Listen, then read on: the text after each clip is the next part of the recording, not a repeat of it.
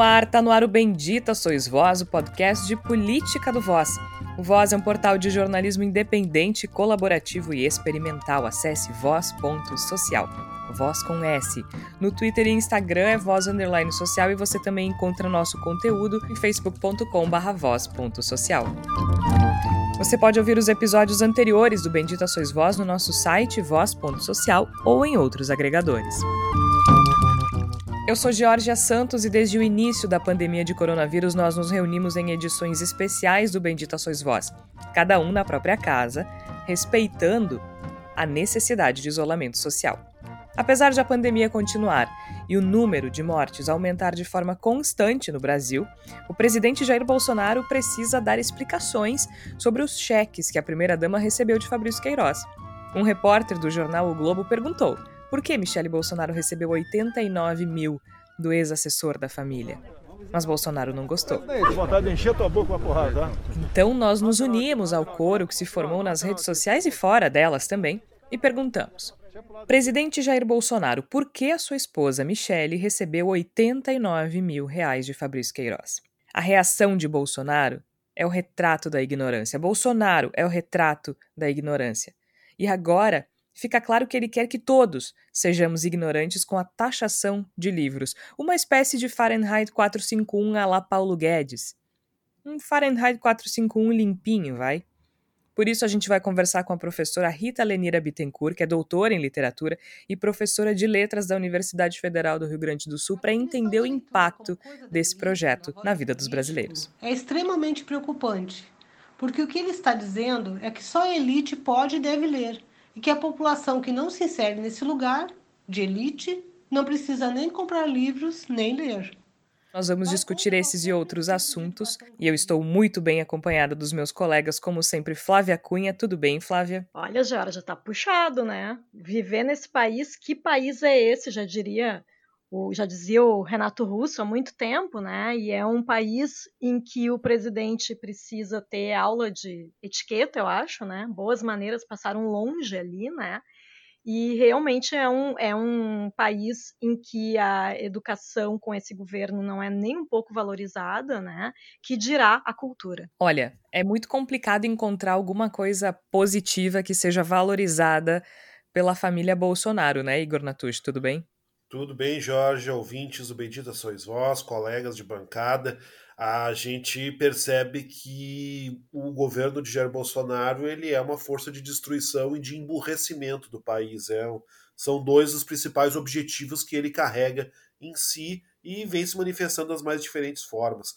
A gente vai resistindo, a gente vai tentando seguir em frente, porque a solução de tudo que a gente está vivendo só está lá adiante, lá na frente, é para lá que a gente tem que ir. Porque é, é, é, bem como o Igor falou, é um embrutecimento que acontece, né, Tércio? E a gente percebe isso de várias formas, seja na maneira como o presidente respondeu ao repórter, da maneira mais grosseira possível, para não dizer autoritária, porque foi autoritário, e também agora em projetos como esse, né, que afastam as pessoas do conhecimento da, e, e promovem literalmente a ignorância do país, né? Tudo bem, Tércio? Tudo bem, Georgia, ouvintes e, e, colegas. Na realidade, eu acho que tem uma, uma confluência de fatores que se amarra desde o início do governo Jair Bolsonaro, mas desde o discurso, né, Jair Bolsonaro, que a gente reforça sempre em todos os programas aqui. Ele não é um discurso pró alguma coisa, ele é um discurso contra. Toda a plataforma de governo do Bolsonaro é baseada na destruição, né, em tentar ruir tudo que foi construído por quaisquer adversários políticos que ele entenda que são é, é, uma ameaça ao seu modo de enxergar o mundo. Então, é, é assim com Damares, é assim com o meio ambiente, e é assim com a tributação dos livros, e por que não com uma grande parte da reforma tributária que está sendo enviada em, em, fatias pelo Paulo Guedes para o Congresso, que já reclamou disso, inclusive. A Damares agora que vai ter que se explicar, né? A amiga dela, a deputada Flor de Lis, está em maus lençóis. Aliás, só um parênteses aqui, né? A gente está com a pauta super bem definida para esse programa. O autoritarismo do Bolsonaro, que a gente já havia falado em outros episódios. Alguém, algumas pessoas achavam que ele vinha numa fase moderada, mas a verdade é que ele sempre foi autoritário e a gente mostrou isso consistentemente aqui no Bendita Sois Vós. É, e tem ainda a questão da taxação dos livros, mas a gente não pode deixar de pelo menos mencionar o escândalo da deputada Flor de Lis, que não podia se divorciar do marido para não escandalizar a Deus. Então, é, matar é muito mais fácil, né? É, é uma história. Vocês têm acompanhado, assim? É uma história de botar Shonda Rhimes no chinelo, assim, é uma coisa impressionante. É uma história absurda em todos os aspectos que se observa e que demonstra até elementos de uma de uma má comédia, né? Tem aquela aquele print que apareceu com as buscas que eram feitas por uma das filhas da Flor de Lis para para ver as melhores formas Sim. de conduzir o, o crime com coisas maravilhosas, do tipo barra pesada online sabe? Ou então, uh, assassino. Pesquisar cianeto. Exatamente, né? Tipo, como é que tinha uma outra que era maravilhosa, que era uma confusão de, de, de digitação. Eu acho que era tipo pesquisar assassino online, veneno legal, aí, aí era tá, pra ela, ser ela, letal, digitava, ela né? digitava veneno legal, ops, digitei errado, era veneno letal. E, e assim, no Google, e ficou no histórico, é uma coisa absolutamente tragicômica, né? Uma coisa bizarra e que demonstra também o, o, o tipo de, de degradação em todos os sentidos que se manifesta nos diferentes aspectos da, da vida brasileira. Não dava para abrir um Tor, não, não podia usar um VPN, não. Vai buscar no Google mesmo e não limpa a história que fica assim mesmo. É impressionante, fora que a história em si, né? Eu acho que a, a essa altura do campeonato está todo mundo familiarizado, mas eu vou explicar rapidamente para os nossos ouvintes a deputada Flor de Lis, do PSD, é, é uma deputada evangélica pentecostal, cantora, é, que tem uma casa de, de acolhimento no Rio de Janeiro. E ao longo dos anos ela acolheu dezenas de crianças. A história dela foi. É, virou filme até. Ela interpreta ela mesma, mas tem atores de peso no elenco: Débora Seco, Cauã Raymond, Reinaldo, Reinaldo enfim, uma, uma galera assim, bem conhecida, vários atores globais. É, e, enfim, se elegeu deputada, né, tem uma, uma voz forte contra o aborto, contra os homossexuais, toda aquela agenda neopentecostal, fervorosa apoiadora de Jair Bolsonaro, elogiadíssima pela família Bolsonaro e pela ministra dos Direitos Humanos e da Mulher, Damares Alves, né? Esqueci o nome da Damares. E, e aí que o marido dela faleceu, foi falecido com dezenas de tiros. E agora fica bastante claro que tudo não passou de uma armação dela e de vários filhos e uma neta, se não me engano. E a história em si é muito louca porque o Anderson, o pastor Anderson, que era o marido da Flor de Lis, ele era um dos filhos adotivos que vivia na casa dela, casou com uma filha dela e depois casou com ela. É uma coisa, gente, isso, isso não se inventa, né? Não tem roteirista que invente uma coisa dessa. Mas é... não dá para negar, né, Georgia, Igor e Flávia, aqui é uma boa síntese de, da, da, hipocrisia média dessas pessoas que fazem parte do governo Jair Bolsonaro. Sou hum. contra a corrupção, mas sou o rei da rachadinha. Sou pela moralidade, mas mato o meu marido, que na realidade era meu filho adotivo, que na realidade também era meu genro, que na realidade é, é uma pessoa que eu acolhi, né? Aí eu vou lá e prego uh, a favor da soberania nacional, mas eu basicamente destruo o Pantanal e a Amazônia. Então é, é um discurso atrás do outro que ele, ele acaba ruindo. É o que eu, o Igor costuma sempre falar que não passa de retórica, mas é, é uma retórica muito bem constituída, muito bem amarrada por redes de desinformação, né? E a gente tem mais ainda, né? Nesse caso, além de tudo que o Tércio mencionou, a gente tem isso que a Georgia colocou no começo da fala dela, que é o fato de que a preocupação com Deus ela é apenas uma questão externa, né? Uma questão de relações públicas, né? O Total, de, né? Deus, se Deus souber que matei o meu marido, que fiz tudo, tudo bom, isso aí depois eu resolvo com Deus. O que não Como é que é... eu vou explicar para as pessoas que eu me divorciei, né? Exatamente. O que não dá é para as pessoas saberem que eu fui contra a lei de Deus que eu mesmo disse, inventei que existe. E isso também é muito ilustrativo de toda essa situação. Eu tava olhando aqui, Igor, é assassino onde achar. Exatamente, assassino onde achar. Porque, é, como, como diriam os, os norte-americanos, as you do, né? Todo mundo vai no Google e procura onde vai achar o assassino que precisa, é normal. Gente, é bizarro, é bizarro. E a gente vive nesse país, a gente tá falando de uma deputada, né? A Flor de Lis só não foi presa porque tem imunidade parlamentar.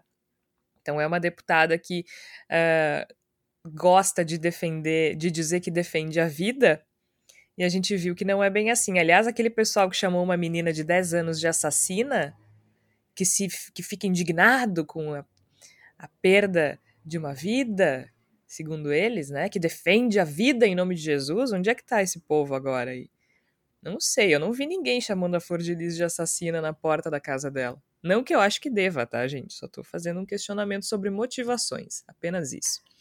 Sabe que quando ah, vamos... eu, um Fala, dos comentários mais legais que eu vi na internet foi de que Nelson Rodrigues teria inveja desse, desse, desse de todo esse enredo, né, de não ter escrito, né, porque realmente, né, superou qualquer trama Nelson Rodriguiana, né, é, é, em todas essas, essas camadas que tem de filho adotivo que vira marido e tal, né, é uma coisa muito absurda, né. É inacreditável. É inacreditável. Eu, eu tô rindo, mas é meio de nervosa, não, sabe? Eu não sei como lidar com essa situação. Exato. Não, não sei se estender um pouco nessa, demais nessa nossa digressão, mas agora me lembrei do padre que irritado, Sim. irritado com os, com os fiéis que não vão à missa porque temem né, se contaminar com o novo coronavírus, ele desejou que seus fiéis morressem antes de conseguir a vacina. Agora eu estou rindo de nervoso. Ele, ele protege a vida, mas os fiéis, se não forem rezar, que morram. É impressionante, é impressionante. Mas, e, e teve um outro padre que se meteu em treta essa semana também. O amante estava extorquindo ele, um padre famosinho aí também. Verdade, teve ainda essa história do padre que. Não é uma boa semana para os fiéis de Deus na terra. Tá difícil. Pobre do Deus. Tá lá dizendo que, que eu fui arrumar para mim. Bom, vamos continuar então. Porque a gente não tem como uh, não falar da, da postura de Jair Bolsonaro essa semana diante do questionamento que todos queremos saber né? Por que Michele Bolsonaro recebeu 89 mil reais de Fabrício Queiroz? Fabrício Queiroz dispensa apresentações nessas alturas do campeonato, né? E quando um repórter do Globo perguntou, Bolsonaro reagiu de forma bastante agressiva. De uma forma, de uma maneira muito delicada, disse que tinha vontade de encher a boca de porrada. E aí, o que eu mais vi, Igor, algumas pessoas dizendo assim: é, o Bolsonaro abandonou a postura moderada. Não, gente, ele não abandonou a postura moderada porque essa postura moderada nunca existiu. E a gente provou isso, inclusive, no dois episódios atrás do Bendita Sois Voz e com um documentário inteiro chamado Democracia Infectada, como o autoritarismo tá no cerne desse governo, né? Ele, ele só, de vez em quando, ele consegue não deixar escapar. Com certeza. E quando é dito isso, né? Quando se coloca de uma maneira que ah, agora Jair Bolsonaro, pelo jeito, não conseguiu manter a sua, sua moderação, ele estava, estava indo bem, ele precisa voltar, como disse o, o presidente da Câmara, Rodrigo Maia, ele, que ele precisa retomar a moderação das semanas anteriores, fica muito claro que o que se espera de Jair Bolsonaro, que as instituições nesse momento, acovardadas e diminuídas diante de Jair Bolsonaro, esperam, é que ele seja mais calminho, que ele calhe a boca um pouquinho, que ele não faça tanto barulho, que para que seja possível ir tocando o barco sem o constrangimento causado pelas manifestações de Bolsonaro. Ou seja, o Bolsonaro não precisa ser realmente uma pessoa moderada nos seus comportamentos, nas suas ações, nas suas medidas políticas. Ele precisa apenas não ser constrangedor. Na medida em que ele não for constrangedor, está tudo bem. E a gente fica muito preocupado com isso, isso causa muita preocupação, porque é, é, são, são instituições capitulando cada vez mais a Bolsonaro. Né? Elas, mesmo que não, não estejam se adequando completamente às políticas de Bolsonaro, talvez isso seja uma coisa que a gente possa até comemorar até certo ponto, aliviar-se, respirar aliviado temporariamente quanto a isso. O fato é que não há uma força de resistência ao que o Bolsonaro faz.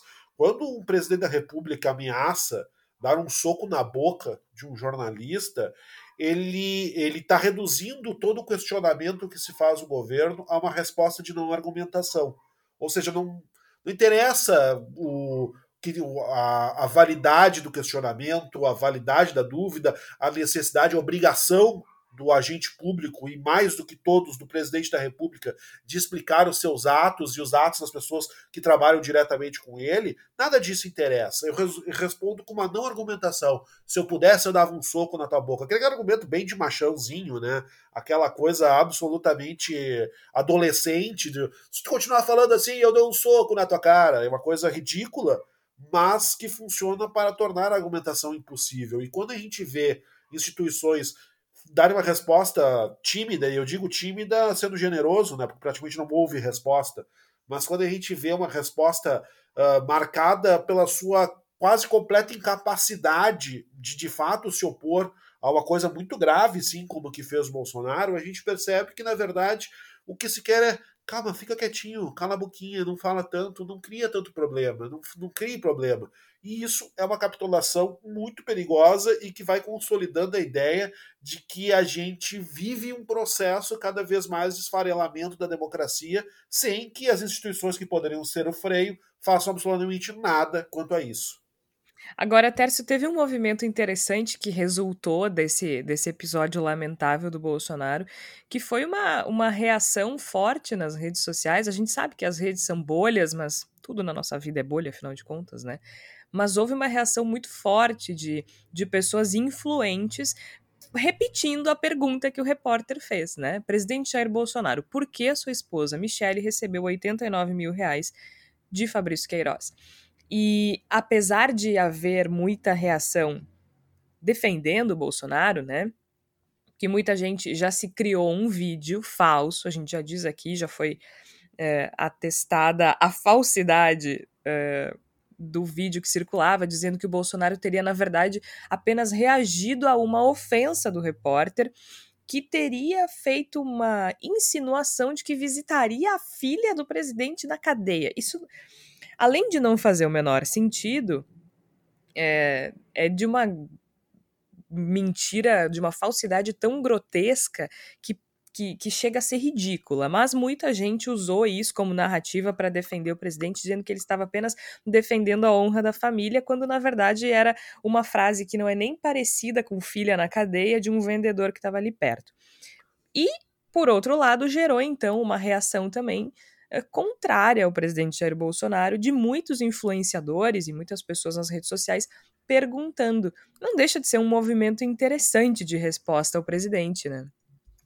Pois é, Jorge, eu estava uh, no dia, acompanhei o Fábio Malini, que traz às vezes uns grafos bem interessantes uh, no Twitter, mostrando isso até a noite, né, da, da, do, do, domingo. Ele foi marcado em mais de 1 milhão e 35 mil mensagens únicas uh, com a mesma pergunta, né? E o, a gente pode até dizer, e eu vi muita gente dizendo assim, ah, vocês vão derrubar o Bolsonaro com o Twitter. Mas a, a, grande realidade é que ninguém né, vai derrubar o Bolsonaro pelo Twitter, mas ao mesmo tempo é, é, inevitável lembrar que o Bolsonaro ele nutre muito da expectativa de retorno do governo pelo Twitter. Ele não consegue diferenciar, ele não tem inteligência, não tem capacidade cognitiva para dissociar a ideia de que boa parte dos seus admiradores são é, robôs, mas ao mesmo tempo é, tem um, um aspecto bem interessante nesse processo que é a irritação causada tem a ver com confrontar o governo Jair Bolsonaro com suas fragilidades. E são muitas fragilidades. E por isso que cada vez menos ele se depara com a imprensa, cada vez menos ele quer é, apoiadores na frente do Planalto que perguntem coisas desconfortáveis para ele. E tudo isso fecha a, a, a ideia de. Até peguei aqui o estudo da, da Arquimedes, mostrando que ele realmente foi vítima de um massacre nas redes sociais, é, muita gente perguntando.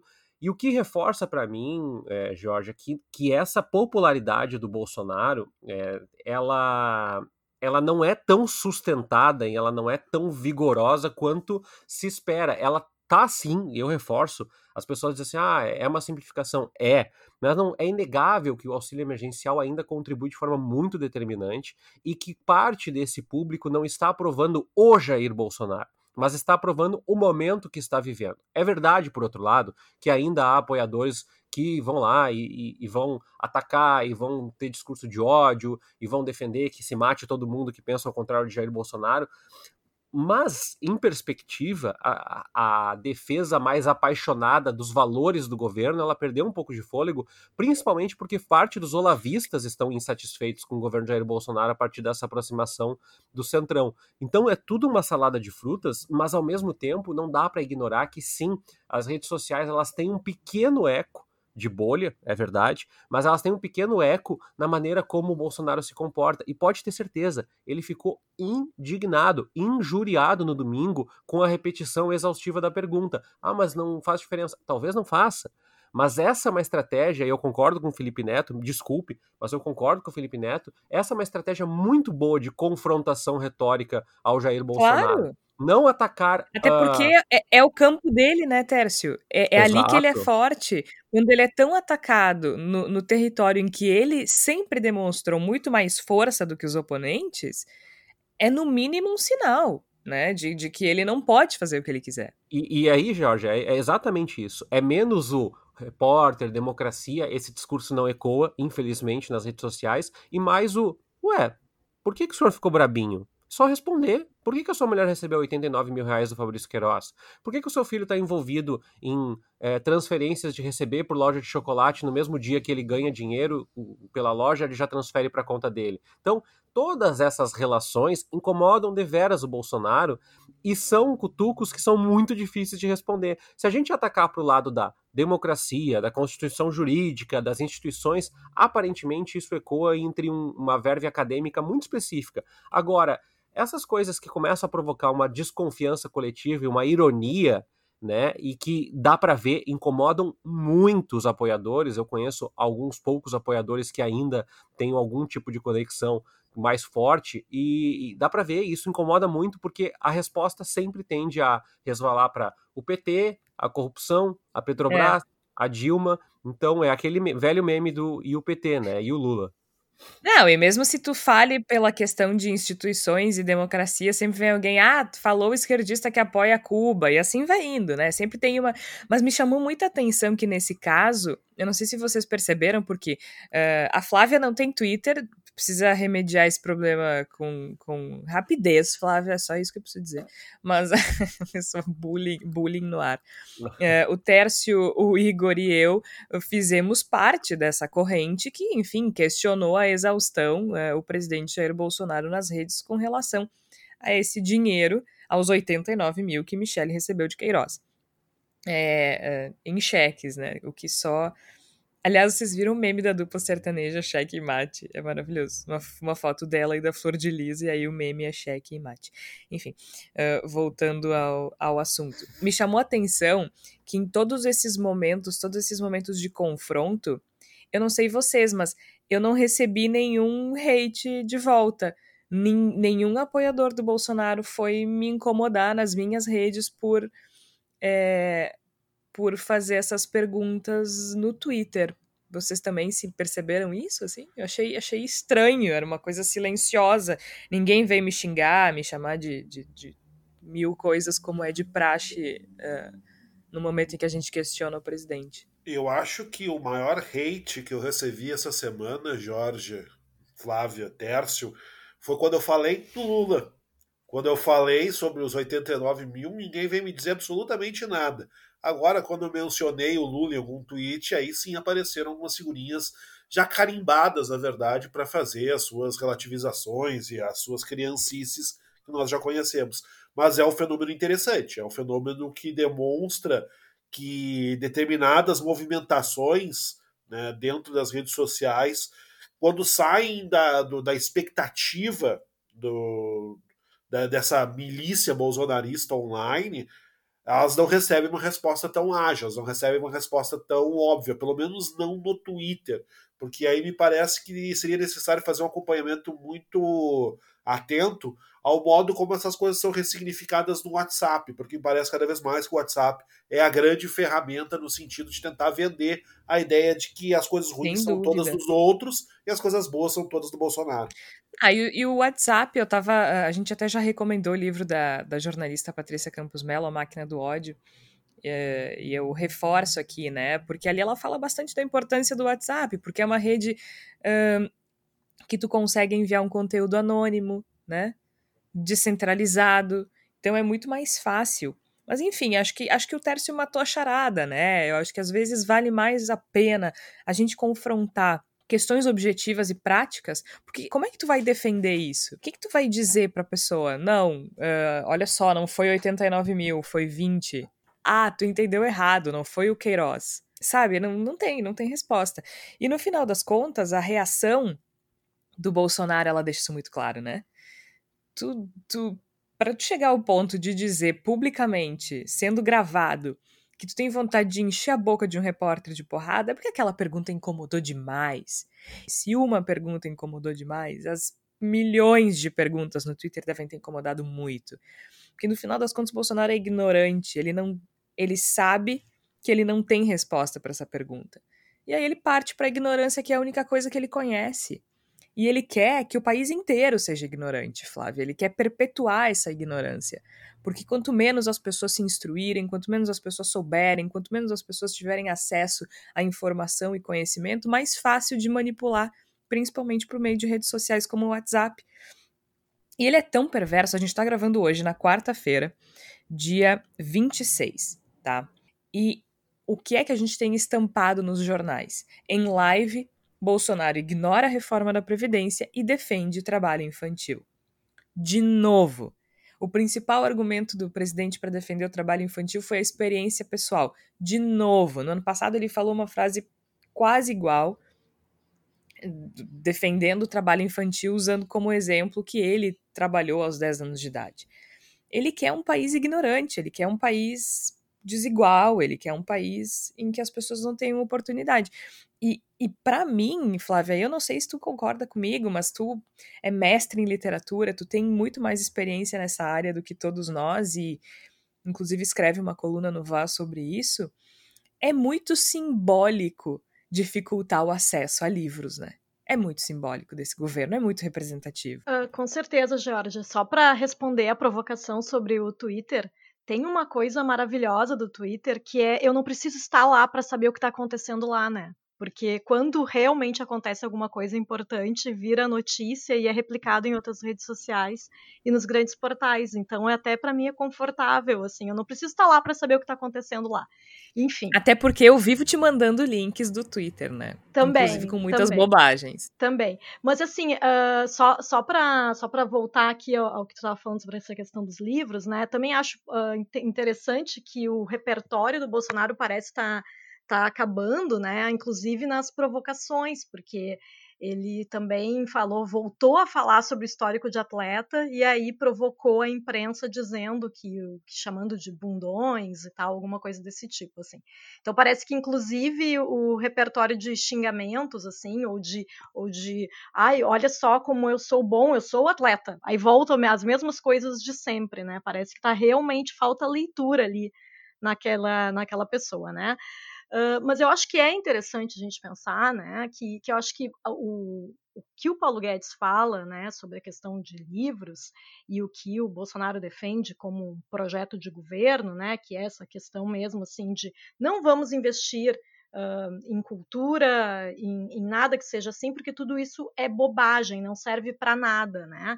E acho que existe uma parcela da população que realmente enxerga como se livros principalmente de ficção, né, vamos falar aqui de literatura, como se não servisse para nada, né, porque não tem um objetivo concreto, muitas vezes, na leitura de um, de um livro, né. Uh, existem, é, é, uma, é, uma, é uma coisa muito mais subjetiva, né, do conhecimento que, que a gente uh, ganha ao ler um bom livro, né, uh, de literatura. Né? Mas é, é, bom pontuar, né, para, por exemplo, quem de repente não. Uh, eu acho que quem nos ouve aqui gosta de ler, né, mas assim, pra, talvez para argumentos, né, uh, que esse projeto também vai abarcar livros técnicos e profissionais, né. Então é importante pensar que os livros que têm um objetivo concreto, que servem para alguma coisa, eles também vão ser taxados, né. E existe inclusive uma um debate, uma discussão dentro da, da, da faculdade de letras de que é de que é isso, né? Para que, que serve a literatura, né? Existe, existe um grande debate sobre isso, porque na verdade não existe, não tem um objetivo específico, né? Ou o que, que torna um texto literário, né? Acho que não é um debate exatamente para cá, mas é só para a gente pontuar sobre essa questão de o quanto às vezes no Brasil a, a educação é vista como precisa ser utilitária, né? Eu já vi muita gente defendendo, por exemplo, que deveria se mudar, não deveria mais ter, por exemplo, filosofia dentro do ensino médio, deveria se ensinar empreendedorismo ou é, educação financeira. Não que essas coisas não sejam importantes, né? Mas eu acho que é importante pensar que tem, existem disciplinas, e entre elas está a literatura, que ela está ali no currículo exatamente para despertar a reflexão das pessoas, né? E eu acho que isso talvez seja algo muito além do que o governo Bolsonaro pensa como, como algum objetivo de governo. É, os autoritários, de modo geral, Flávia, né, complementando o que tu vinha dizendo, eles gostam, eles não gostam de livros, né? Isso a gente sabe muito bem, isso a história nos demonstrou amplamente com o passar do tempo. E muitas vezes os, os autoritários de todas as matizes, eles gostam de incendiar os livros. Né? A gente tem um grande exemplo aqui pertinho de nós, o, o nunca suficientemente desprezado Augusto Pinochet no Chile se tornou notório por incendiar livros, inclusive com de, uma, de motivos ridículos. Né? Existe aquela famosa explicação da perseguição que o regime de, de, do Chile fazia contra os, os livros sobre cubismo, porque no meio das suas ilustrações estava escondida alguma espécie de apologia a Fidel Castro e a Cuba, né? Ou seja, é um processo que ele é burro, ele é ignorante e bruto, bruto, né? Por definição. O governo Bolsonaro, por meio do Guedes, acaba surgindo com uma lógica um pouquinho diferente, né? Que é não incendiar fisicamente os livros, mas fazer com que eles sejam tão inacessíveis, caros e proibitivos, tanto para comprar quanto para produzir, que eles sejam inviáveis. Né? Então agora aí se soma uma outra camada a isso que a Flávia vinha dizendo. Além do livro, entre aspas, não servir para nada e até ser, entre aspas, também perigoso para as pessoas, porque ensina coisas ruins, como a gente sempre vê o exemplo usado contra o suposto kit gay, as coisas que ensinam as pessoas sobre serem gays, etc. Toda essa história é uma característica do livro como algo, entre aspas, perigoso.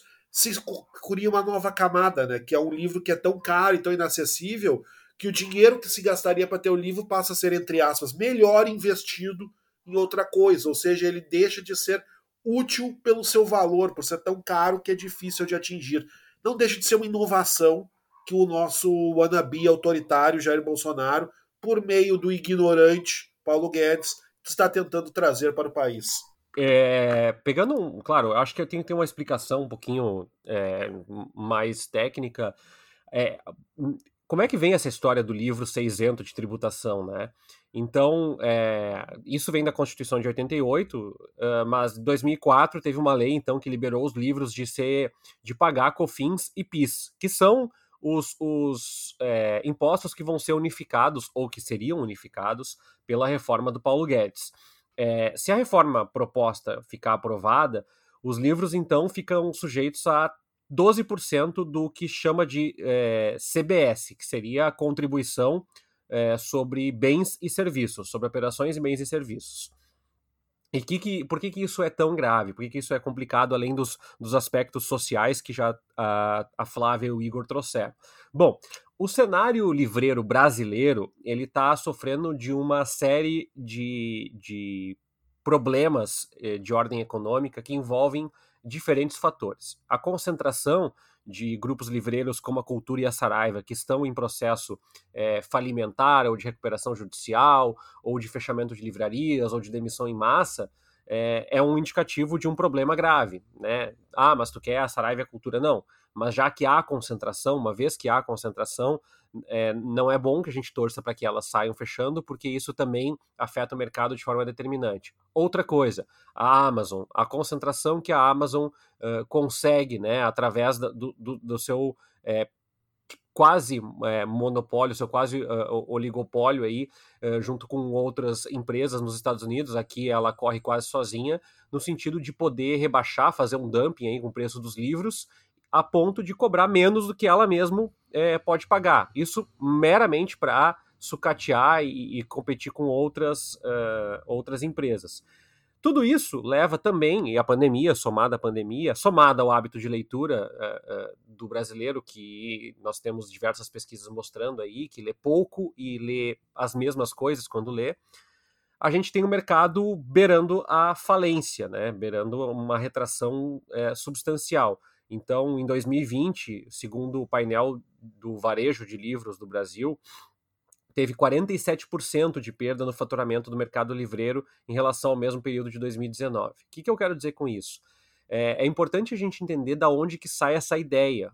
O Paulo Guedes, até mesmo entre liberais, economistas liberais que eu acompanho, ele é muito estigmatizado. Essa ideia de que uma economia pura, sem estímulos, sem qualquer tipo de, de incentivo, ela é perdurária, é, ela é ela é um pouquinho uh, ingênua, vamos, vamos chamar de ingênua, né? Não vamos usar palavras mais agressivas. E não é só com livros, mas o livro é, é simbólico. Tem outra uh, discussão que é simbólica também, que é uh, das universidades. As universidades comunitárias, as universidades privadas estão muito preocupadas porque a taxação pode aumentar a mensalidade. E, de novo, o que, que acarreta mais adiante? Desigualdade, desinformação. E como destacou o Igor, como destacou a Flávia também, isso tudo, é, por mais que não esteja tão claro, tão desenhado agora, cobra um preço.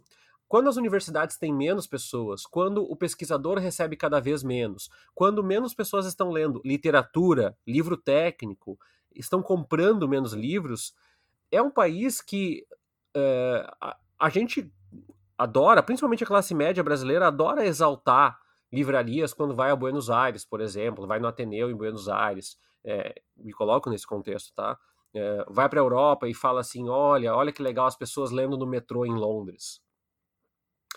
Mas não é paradoxal que os liberais que não estão levantando a voz nessa discussão dos livros e também das universidades tenham levantado tão gravemente a voz quando se sugeriu em algumas capitais tributar o Uber, porque disse que isso é, é essas medidas protecionistas elas são é, anti-mercado, elas depõem contra a lógica do mercado, por que, que se luta, se emerge tanto a voz para algumas coisas não para outras? E aí eu reforço, isso tudo pode até não ser organizado, mas é estratégico.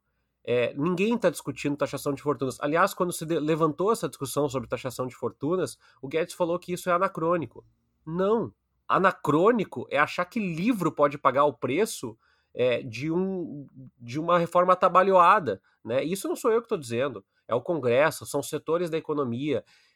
O preço que o Brasil vai pagar por, por, um desastre de ordem econômica, por um ministro que não conversa com o presidente, um presidente que não conversa direito com o Congresso, que faz mais toma lá da cá do que qualquer outro presidente na história recente da democracia fez, né? Porque não estabeleceu nenhum tipo de diálogo, e, e, e, a relação, a gente já falou disso, do presidencialismo de coalizão é assim, faz com que, sim, a gente tenha uma perspectiva muito negativa e que, sim, os livros fiquem mais caros e que, sim, fique muito mais difícil a gente pegar para uma criança de 10 anos numa, numa escola e fazer um, um, uma semana de leitura ou contribuir para daqui a pouco é, fazer um projeto online agora que a gente está uh, melhorando os processos de dinâmica online a partir da pandemia e dizer, olha, leiam esse livro. Não, não dá, é caro.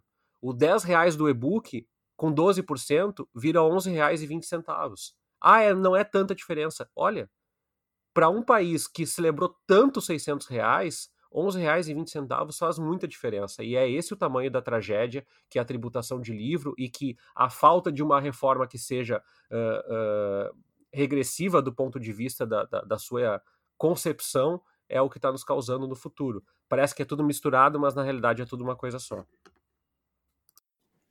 É tudo a mesma coisa, né? E, e, e, parte do mesmo projeto, e é isso que a gente até está tentando fazer aqui nesse episódio, né, Tércio? Mostrar de que forma as coisas estão interligadas e de que forma isso nos impacta. Por isso a Flávia conversou com a professora Rita Lenira Bittencourt. Ela é doutora em letras e professora da URGS, né, Flávia, sobre esse tema para a gente tentar entender melhor o impacto eh, direto dessa, dessa medida do governo Bolsonaro. Isso, fiz algumas perguntas para a professora Rita Lenira, que é uma professora que ela costuma se posicionar nas redes sociais de uma forma bastante uh, frequente e acho importante isso, né, de que a gente perceba de, de que a, a, literatura também é uma forma, né, de se, se refletir sobre o mundo de uma forma crítica, né, e aí, como o Tércio falou bem, é exatamente por isso, né, um dos motivos do governo Bolsonaro dar conta. E eu perguntei, a primeira pergunta que eu fiz para a professora Rita Lenira foi que eu perguntei para ela sobre a afirmação do ministro da Economia, Paulo Guedes, de que ler é coisa da elite, o que, que ela achava sobre essa afirmação. A definição da leitura como coisa da elite, na voz de um político, é extremamente preocupante, porque o que ele está dizendo é que só a elite pode e deve ler, e que a população que não se insere nesse lugar, de elite, não precisa nem comprar livros nem ler. Vai contra qualquer princípio de educação inclusiva e mesmo contra os projetos básicos da educação pública, previstos em lei. O problema da política e dos políticos que estão aí é considerar possível um tipo de prática ultrapassado e impossível. Jamais se pensaria que o ministro da Economia pudesse intervir no Ministério da Educação, e muito menos taxar livros. Se a taxação de livros for mesmo aprovada, a gente pode projetar que o acesso de pessoas de baixa renda à leitura de bons livros vai acabar sendo prejudicado. Qual o impacto desse fato para essa parcela da população? Talvez a resposta mais óbvia seja de que uma população de analfabetos ou que não lê pode ser mais facilmente manipulada. Sem contar que o direito à educação básica é constitucional. Entendo que o acesso a livros e a leituras de qualidade é parte de um projeto amplo de formação do cidadão, mas que incomoda os representantes das forças conservadoras e de perfil militar que estão por aí. Lembra muito a proposta da educação via cartilhas do MEC do período da ditadura, e aquele projeto atual de escolas militarizadas. É um pacote que vem de cima para baixo, que visa mais doutrinar do que educar e que reforça desigualdades, a meu ver. A proposta de um programa público de doação de livros para pessoas de baixa renda, que já foi divulgada pelo Paulo Guedes, pode ser uma forma de impedir o acesso a leituras consideradas subversivas pelo governo Bolsonaro? Eu acho que sim, porque toda proposta que, ao invés de promover a liberdade e democratizar os acessos à cultura e à literatura, reivindica ao Estado um papel de tutela, está vinculada a uma mentalidade de que alguns não precisam ler e não podem pensar sozinhos, pois tem outros que devem pensar e escolher o que for melhor para eles que significa que o Estado deve dizer o que ler, qual a profissão seguir, quais crenças religiosas e políticas, etc. Isso está na base dos projetos de governo totalitários e vem acontecendo no Brasil depois do impeachment da presidência Dilma. É óbvio que o livro, que tiver um conteúdo que não acompanha a ideologia tacanha que eles defendem, será considerado subversivo. E em um país ideal, como é que seria o investimento do Estado para programas de incentivo à leitura? Não digo nem em um país ideal, mas em um país democrático. Nesse país, as políticas de leitura, primeiro, deveriam ser discutidas com quem lê, escreve, ensina, ou seja, com os profissionais da educação. Deveriam oferecer um leque amplo de acesso a livros didáticos e a livros de literatura, delegando às escolas, aos professores e aos diretores a decisão a respeito do que ler, quando ler e como ler. Mas isso soa tão utópico hoje em dia que eu já ficaria feliz se ao menos tivéssemos no Ministério da Educação e nas comissões responsáveis pela implementação da educação básica, média e superior, pessoas competentes e com formação na área. Não dá para pensar num país de eleitores sem liberdade de escolhas, sem gente competente pensando junto. Muito obrigada, professora Rita Lenira Bittencourt, ela que é doutora em letras e professora da Universidade Federal do Rio Grande do Sul.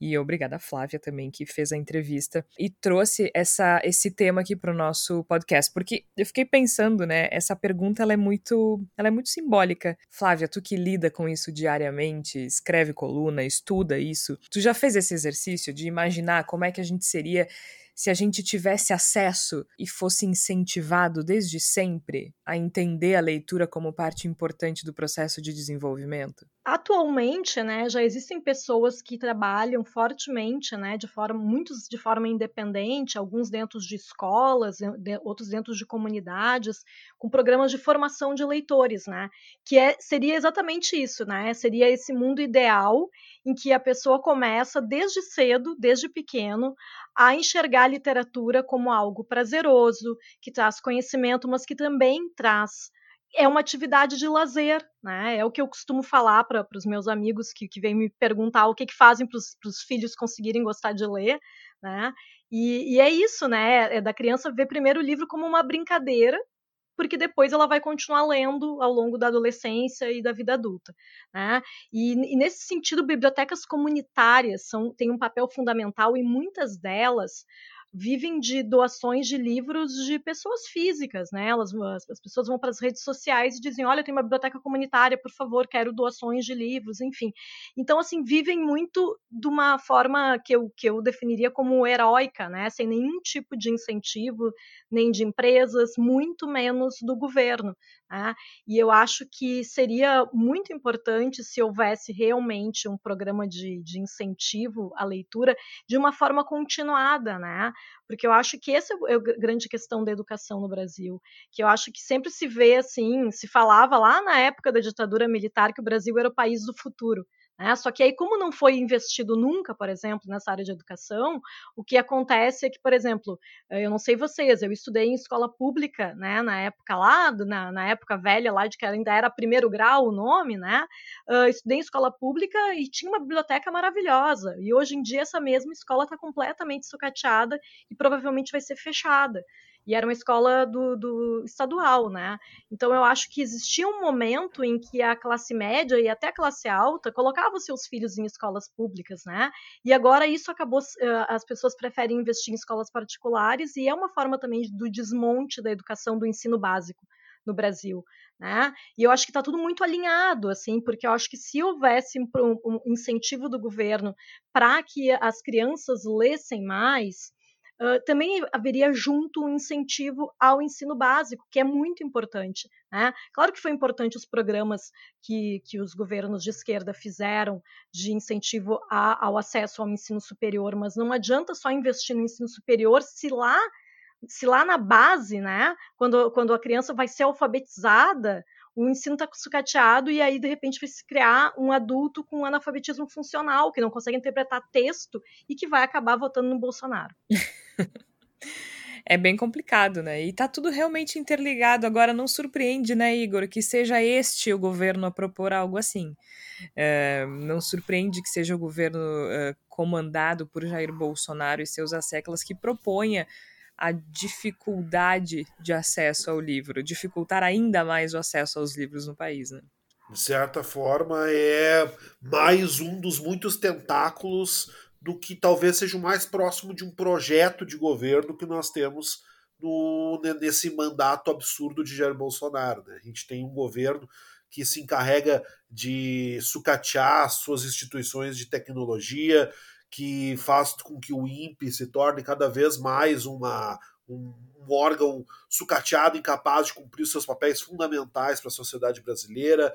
É, é um governo que, por todos os lados que se observe, né, por todos os, os elementos que cabem a ele, ele, ele não só se encarrega de espalhar a ignorância, como ele se orgulha de espalhar a ignorância. Ele bate no peito e diz: sim, nós somos um governo de ignorantes, sim, sim, nós queremos que todo mundo seja ignorante, que ninguém pense, que ninguém saiba, que ninguém conheça, que ninguém questione, que ninguém tenha elementos para dizer qualquer coisa contra nós. E isso é uma política que vem se instalando até aqui de maneira razoavelmente competente Talvez seja o único ponto no qual o governo Bolsonaro, para o nosso azar e para a nossa tragédia, tem conseguido ser razoavelmente competente. É nessa política de espalhar a burrice, de espalhar o desconhecimento, de, de, de espalhar a truculência, de fazer da truculência uma arma, uma ferramenta e uma voz do seu governo. Então, o que a gente está vivendo, e nesse sentido, essa, essa movimentação contra os livros é apenas mais um desses passos acaba sendo claramente uma, um tentáculo de um movimento maior. E a gente precisa estar muito atento às nossas possibilidades de resistir a essa movimentação, porque do, do ponto de vista das instituições nós não vamos ter ajuda, então nós vamos precisar nós, enquanto sociedade civil organizada, achar caminhos para dizer para Jair Bolsonaro que não, nós não desejamos ser ignorantes, Não, nós não desejamos um embrutecimento e nós vamos ter que lutar bastante para que ainda seja possível ler né? Que seja possível saber, seja possível questionar, seja possível buscar a verdade nesse país. É, a gente tem que cuidar uma coisa que eu acho que é muito importante. Esse, esse podcast ele não pega uma questão maniqueísta, não se trata de ser bem e mal, livro bom, ruim, todo mundo deveria ler livro. O Olavo de Carvalho publica livros, por exemplo, né? E, e tá no pacote, tá no balaio aí, as pessoas É, nem todo livro é bom. Né? Não, não é isso. nem todo livro é a, a grande questão que eu acho muito importante dizer é que existem economistas mais progressistas também que defendem a, a, a taxação do livro. E eu queria contrapor o meu argumento, até estava procurando aqui um artigo do Next Jornal, é uma reportagem sobre o plano de taxar livros no mercado editorial em crise, é, e uma das coisas trazidas pelo, pelo Paulo Guedes e pelo Bernardo Api, que, que, é um dos idealizadores da reforma tributária uh, no passado, né, antes ainda do, do, do governo Bolsonaro, é que uh, aumentar o livro, o livro é um, um, um bem para mais caro e aumentar o preço do livro hoje não não tornaria mais rarefeito o consumo do, do livro, já que as pessoas que compram livro não fariam tanta distinção assim com esses 12% a mais ou 15%, 20% a mais no preço do livro, continuariam comprando. E para, esse, para essa linha de pensamento, é, por o livro ser um produto elitizado, o mundo ideal seria que se pudessem fazer doações de livro. Mas eu achei muito interessante a fala, e foi aqui que eu li mesmo, agora eu estou pegando aqui, é, o dado do, do, o fundador da Companhia das Letras, o Luiz, o Luiz Schwartz, falou na, na Folha de São Paulo que a ideia de tu achar que tu pode doar livros é, um, é uma ideia muito complacente, muito arrogante, de entender que as pessoas. Tu escolhe a literatura que as pessoas devem ter acesso. Ah, vamos doar, já que elas não podem pagar. Mas peraí. E se a criança da periferia, que tem uma família de mil reais, quiser ler Harry Potter, ela não pode? Não, não, isso não, tem que ser os livros doados. Peraí. Isso tem uma pedância intelectual, uma arrogância típica de um governo que entende que é. algumas pessoas merecem algo, outras não. E é muito importante também pensar que poucas pessoas leem livros não porque é, o livro nasceu elitizado, é porque, como a Flávia destacou, existe uma desestrutura educacional do Brasil que está arraigada, está lá na raiz. Então, quando a gente fala sobre é, tributação, é óbvio que para nós é desconfortável aumentar o livro, e realmente eu vou continuar comp comprando o livro de 40 reais, se custar 44, 46, eu vou continuar comprando. Mas a questão não é definitivamente essa. A gente não está fazendo proselitismo, a gente também não está dizendo, olha, ler tudo é bom. Não, tem Olavo de Carvalho aí para ler, as pessoas vão ter acesso ao Olavo de Carvalho. A questão toda também, para mim, é que tu, tu escolhe o livro como vilão mas a tributação dos bancos e das instituições financeiras da nova reforma tributária é de 5,8% e não de 12%. É. Essa então, é a questão fundamental, são as escolhas, né, Tércio? Qual é a prioridade? É Quem é, é que é punido, entre aspas, para servir a esse projeto? Para mim é uma, uma aberração é, de novo, não se trata de maniqueísmo, eu quero deixar muito claro para o ouvinte. Não é que o livro é bom, as pessoas que não gostam do livro são maus. Não, não é isso. São as escolhas, é, o, as escolhas, o contrato civilizatório que a gente faz. Quais são as escolhas de futuro de país que a gente faz? E principalmente contra quem a gente está erguendo as nossas vozes. Porque a minha sensação é que boa parte da população, e, e, e, eu entendo completamente, não conhece a reforma tributária, então é muito fácil ficar circulando entre setores que têm fácil acesso a lobby. E o setor livreiro é um setor que, ainda que tenha alguma força, é um setor nulo no Congresso brasileiro. Então, é, eu acho que isso tudo é, desenha, parece que a gente misturou tudo no liquidificador, mas é, desenha um pouco da tragédia brasileira nos capítulos do governo Jair Bolsonaro, muito embora se tenhamos menos livros, teremos menos capítulos também no futuro. Então, assim, é importante entender que quando a gente fala do livro, não é só o livro, é, é, é um signo de algo muito maior que está acontecendo desde o início do governo Jair Bolsonaro. Uh, eu acho importante também pontuar que quando a gente fala sobre essa questão da cadeia produtiva do livro, né, muito provavelmente os escritores que já são famosos e as grandes editoras não vão sofrer impacto, né? Porque realmente, né, se tu é um vende milhares de livros, se vender um pouquinho menos, não vai, não vai, não vai ter problema. Mas os escritores independentes e as pequenas editoras vão, provavelmente vão sofrer um impacto, né? Porque daí talvez tenham que fazer tiragens menores e aí acaba sendo também um dos problemas no Brasil, né? Porque o livro acaba sendo mais caro do que já é mais caro do que em relação a outros países, como Argentina e Uruguai, por exemplo, por causa da questão da, da, tiragem, né? Como temos menos leitores, as tiragens são pequenas e acaba isso acaba impactando no valor de capa, né? Mas é importante a gente pensar também que por trás das pequenas editoras existe uma série de profissionais, muitos deles trabalhando por conta própria, né, num país de tantos desempregados, que são os revisores, tradutores, designers, produtores editoriais, que é uma função que eu faço também, que é pouco conhecida, mas são pessoas que vão provavelmente ter impactado o seu ganha-pão se as pequenas editoras pararem de lançar novos livros, né? E é importante falar que pequenas editoras têm lançado muitos livros ultimamente extremamente críticos ao momento atual e que talvez seja um dos motivos também apontados, foi apontado em algumas entrevistas que eu vi, para essa questão da taxação de livros vir nesse momento, né? Já que houve uma abertura maior para escritores negros, para mulheres feministas, para escritores LGBTs, então talvez também haja por trás essa questão. E tem uma, eh, eu acho que é importante a gente falar, juntando um pouco do que o Tércio disse, e agora a Flávia que trouxe muito bem a questão da cadeia produtiva, de como é a lógica do capitalismo ela é perversa, inclusive nessas questões. Por quê? A gente reforça aqui que quem puder compre de pequenas livrarias, né? Ajude as editoras, os autores que estão começando nessa jornada que é tão difícil aqui no Brasil. Por outro lado, é tão injusto que essa responsabilidade recaia sobre o consumidor final, né? Porque, é claro, se a gente já precisa contar o dinheiro que tem e escolher muito bem onde vai investir esse dinheiro, é óbvio que a gente vai comprar o livro onde ele for mais barato. É óbvio que a gente vai comprar onde for mais acessível. E de novo, essa essa eh, isso acontece com roupa, com livro, com comida, com uma série de coisas que recai essa responsabilidade que é, é consequência de uma desigualdade profunda no Brasil e a gente responsabiliza o consumidor final por essa perversão do capitalismo, né? Que no final das contas é muito cruel. Se eu tô com pouco dinheiro, é óbvio que eu vou comprar onde ele for mais barato e eu não posso ser responsabilizado por isso, porque eu tenho que ajudar a pequena livraria. Sabe? É... E esse tipo de projeto, ele reforça esse abismo.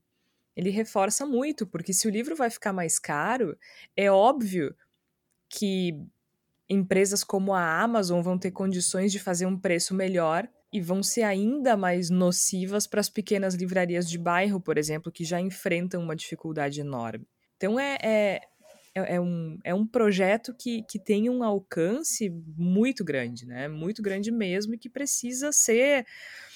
E é um projeto que precisa ser combatido, porque é que nem disse o Tércio, não se trata aqui de a gente falar, ai meu Deus, livros bonzinhos. Não, como disse bem o Tércio, tem livros do Olavo de Carvalho e outros tantos. No episódio passado eu comentei que eu fui abrir o site da Amazon e digitei a palavra aborto e tudo que aparecia eram livros contrários ao aborto e tudo mais.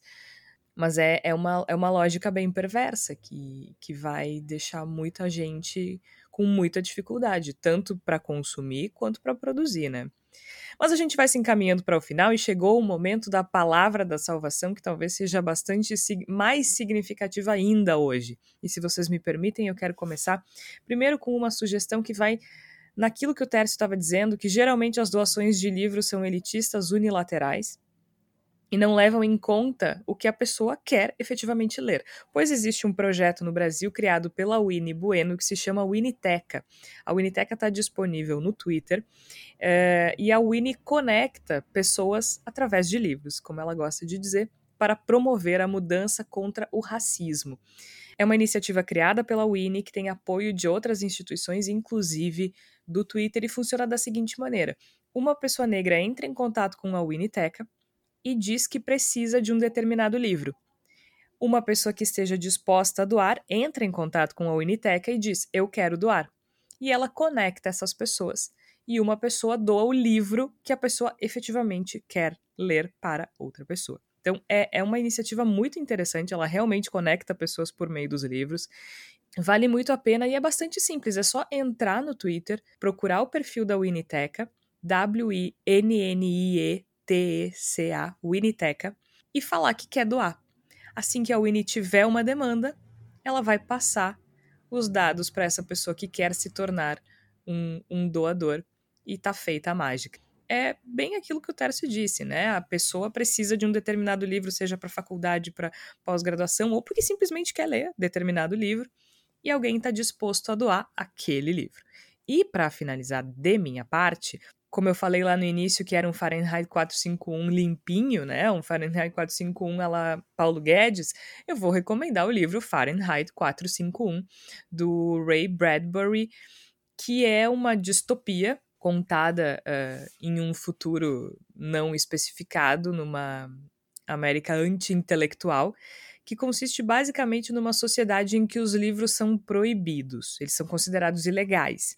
Então, sempre que eles são encontrados, os chamados bombeiros queimam esses livros e às vezes as casas das pessoas, e essas pessoas que estão de posse de um livro são, no mínimo, confinados a, a, a uma instituição. Uh, e esses livros são incendiados por esses bombeiros e são proibidos, e é assim que a gente se sente, né? Uma uma forma limpinha de promover essa queima de livros, como o Igor falou lá no início, lá no início do programa. Então, e se a pessoa quiser também, tem, tem filmes baseados nesse livro. Eu vou recomendar, Jorge, uma coisa bem chavão, bem comercial, mas é que não tem como não, não recomendar depois de todos os assuntos que a gente colocou no programa passado e nesse. A gente falou dessa discussão sobre aborto, Daí a gente fala sobre a discussão sobre o papel da mulher na sociedade. Daí a gente fala sobre a hipocrisia de uma sociedade composta por pessoas que são basicamente sustentadas por um fio bem fininho de retórica. Uh, daí agora a gente falou sobre livro e eu terminei a terceira temporada recentemente, então eu vou dizer quem puder, assim, não estou recomendando, mas existe como assistir online aí em plataformas é, obscuras, mas também dá para uh, assinar plataformas. Handmaid's Tale é uma série que reúne vários elementos sem fazer aquele paralelismo meio meio frágil, dizer, ah, é tudo igual. Olha, não é igual, é, é, uma série distópica ainda. Mas, assim, várias coisas que a gente traz aqui no programa é, aparecem no Handmaid's Tale. Hoje a gente falou, claro, exagerando muito, né? No Handmaid's Tale, uh, as mulheres não podem ler. E tem uh, uma coisa muito interessante, eu não estou dando spoiler, porque isso é muito notório na série. A Serena, que é uma das personagens principais, ela escreveu um livro na série. Uh, que, que, que, inspirou, de certa forma, Gilead, que é o universo onde acontece a série. É, claro, não estou fazendo um paralelo, mas eu quero dizer para vocês que, é, por mais que pareça não nos afetar de forma determinante, às vezes a gente não entrar nessas discussões é a gente deixar que a força ou o poder que está falando mais alto continue falando.